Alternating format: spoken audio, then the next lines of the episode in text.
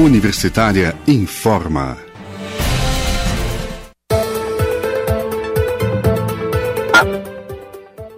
Olá, bom dia. Na Universitária agora são 10 horas e 3 minutos. Eu sou Ana Flávia Pereira e estamos começando aqui pela rádio da Universidade Federal de Goiás os boletins informativos desta quarta-feira, 10 de fevereiro de 2021. Nossa programação você pode acompanhar nos 870M, pelo site radio.fg.br e pelo aplicativo MinUFG. Os boletins informativos da Rádio Universitária você encontra disponível também em formato de podcast nas redes sociais e nas principais plataformas digitais.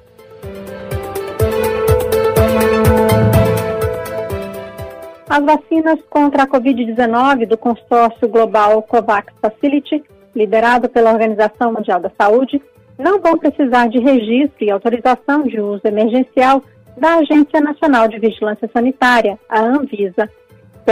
Pela, resolução aprovada ontem na agência brasileira, os processos serão simplificados e isso irá ampliar o leque de vacinas contra a Covid-19 no país. Segundo a Anvisa, a dispensa foi possível porque no consórcio internacional há participação de especialistas da agência brasileira entre os responsáveis pelas análises dos estudos e dados necessários à aprovação das vacinas.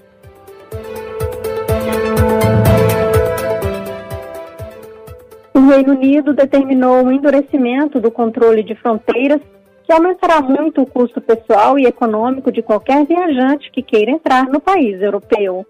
A partir da próxima segunda-feira, 15 de fevereiro, Além da obrigatoriedade de apresentar teste PCR com resultado negativo, realizado 72 horas antes da viagem, e permanecer isolado por 10 dias após chegar ao Reino Unido, os viajantes deverão se submeter a mais dois exames, no segundo e no oitavo dia da quarentena.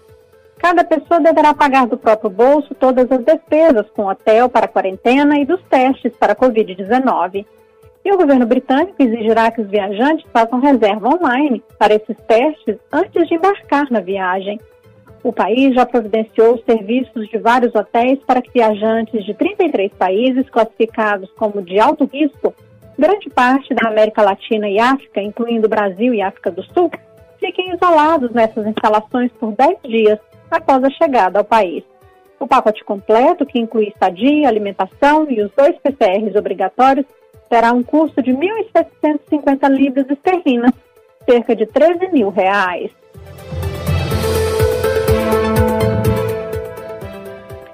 A região sudoeste de Goiânia recebe hoje e amanhã equipes da Secretaria de Saúde do município para testagem em massa da população e identificação de casos assintomáticos de Covid-19.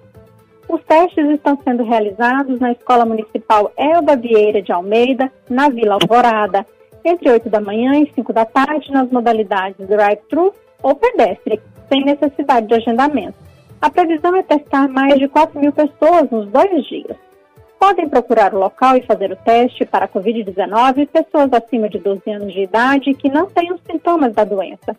Quem tem sintomas deve procurar uma unidade de saúde ou agendar uma coleta domiciliar na Central Humanizada da Covid-19, no telefone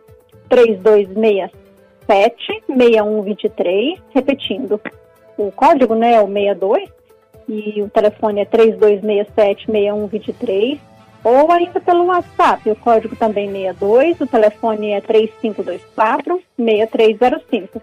Repetindo, 3524-6305. Desde o início da testagem ampliada da população, no dia 5 de agosto de 2020, Goiânia já testou 120, mais de 120 mil pessoas sendo mais de 3 mil com resultado positivo para a Covid-19, o que corresponde a 11,4% do total.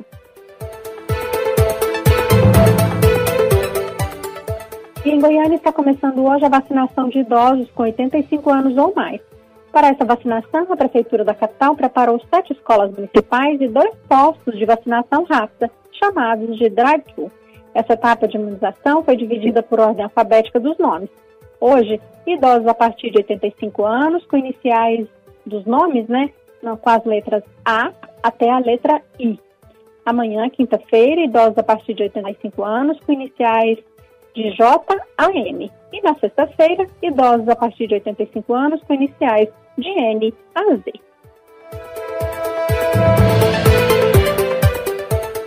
Os idosos acamados com 60 anos ou mais começaram a ser vacinados ontem em Goiânia. No primeiro dia foram imunizados contra a Covid-19 506 pessoas.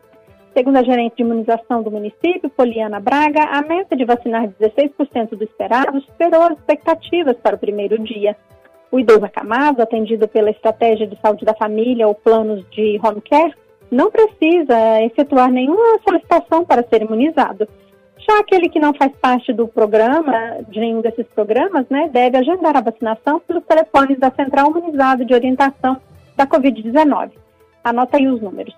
É o 62 3267 6123 e o 3524 6305. Este último que é um número de WhatsApp. O governo federal cortou 40% da verba para unidades de terapia intensiva em Goiás para pacientes com o novo coronavírus. Assim, de 418 leitos de UTI pagos pelo Ministério da Saúde no segundo semestre de 2020, o quantitativo baixou para 251 atualmente. Na última segunda-feira, 8 de fevereiro, o número de pacientes graves em leitos de UTI com Covid-19 era de 608 no estado de Goiás. Sem o repasse de verbas do governo federal, Estado Estado e municípios estão arcando com os pagamentos, cerca de R$ 2.500 dia por leito de UTI. E não é apenas Goiás que sofre com a falta de recursos para UTIs. Em meio ao agravamento da segunda onda de contaminação pelo novo coronavírus, mais de 13 mil leitos de UTI em todo o país estão sem repasses do governo do presidente Bolsonaro, segundo o levantamento do Conselho Nacional dos Secretários Estaduais de Saúde.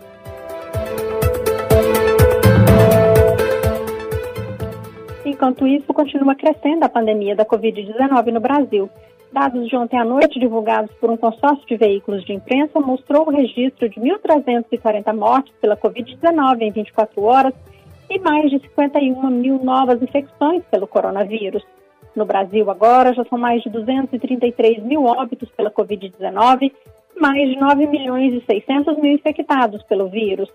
São 20 dias com média de mortes acima de mil Sete estados estão com altas nas, mortes, inclusive Goiás. Nas últimas 24 horas, o estado registrou 2.166 novos casos confirmados e 57 mortes pelo novo coronavírus. Desde o início da pandemia, são mais de 364 mil infectados e mais de 7.700 mortes por conta da Covid-19 em Goiás. A ocupação dos leitos de UTI na rede pública estadual de saúde estava em 89% ontem à tarde. Já na rede municipal de saúde de Goiânia, essa taxa era de 65%.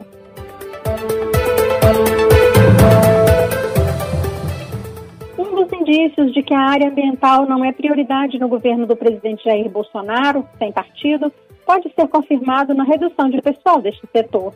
Desde que Bolsonaro assumiu a presidência da República em janeiro de 2019, a área ambiental já perdeu quase 10% dos seus servidores. A redução acontece tanto no Ministério do Meio Ambiente quanto nos principais órgãos de fiscalização, o Instituto Brasileiro do Meio Ambiente, dos Recursos Naturais Renováveis, IBAMA, e o Instituto Chico Mendes de Conservação da Biodiversidade, o ICMBio. Entre janeiro de 2019 e janeiro deste ano, os três órgãos perderam 578 servidores. Como o quadro de funcionários já estava reduzido antes do início do governo Bolsonaro, a nova diminuição contribui para prejudicar ainda mais a aplicação da política ambiental brasileira, segundo servidores e especialistas ouvidos em reportagem publicada pelo site da BBC Brasil. As informações da reportagem foram obtidas por meio de pedidos baseados na Lei de Acesso à Informação. Desde o início do governo Bolsonaro, o Ministério do Meio Ambiente é comandado pelo advogado paulista Ricardo Salles. A gestão dele é criticada tanto por ambientalistas quanto pelos próprios servidores dos órgãos ambientais.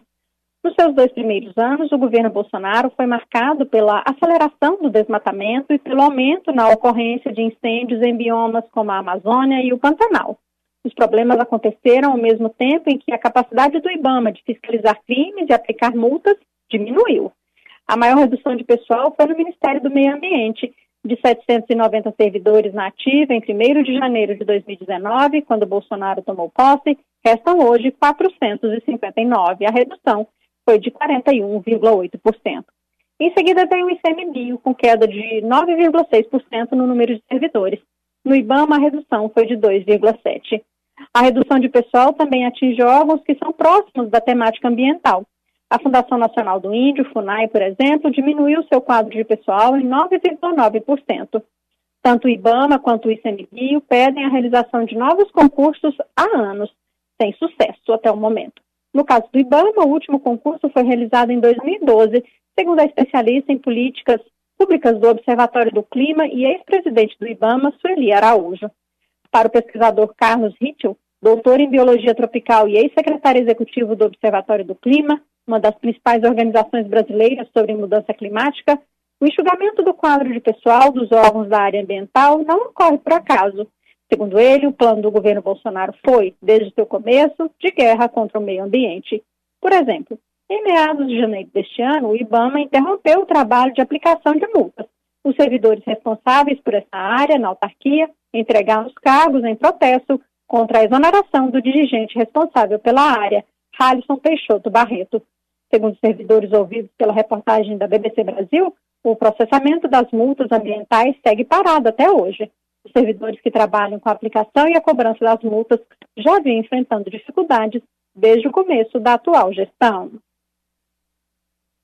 Em Roraima, o governador Antônio Demarium, sem partido, sancionou uma lei que libera o garimpo de todos os tipos de minérios no estado. Além disso, o texto da nova lei estadual permite o uso de mercúrio nas atividades de lavra garimpeira em circuitos fechados.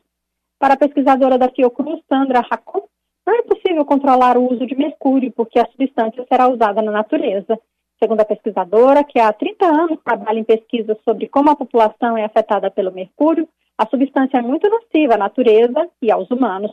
Por exemplo, gestantes podem contaminar os filhos ainda na barriga, gerando crianças com dificuldade de atenção, alterações na fala, visão, audição e até casos de alucinações. Para Edson Dantas, procurador do Ministério Público de Roraima, a medida é inconstitucional porque só a União pode legislar sobre mineração. O procurador ainda afirma que a iniciativa estimula o conflito.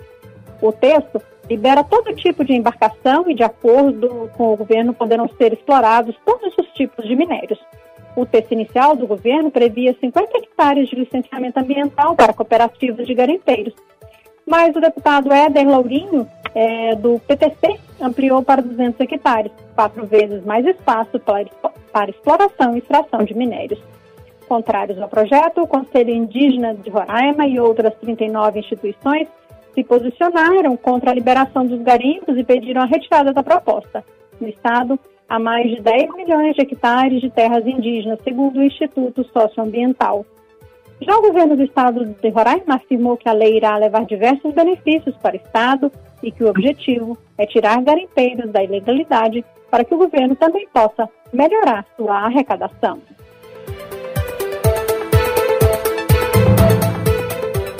Na Universitária agora são 10 horas e 17 minutos. Acompanhe um novo boletim informativo às 11 horas da manhã. Nossa programação você pode seguir pelos 870M, pelo site radio.fg.br e pelo aplicativo MigoFG. Nós também estamos nas redes sociais. Curta nossa página no Instagram e no Facebook. E se puder, fique em casa. Ajude no combate ao novo coronavírus. Ana Flávia Pereira, para a Rádio Universitária.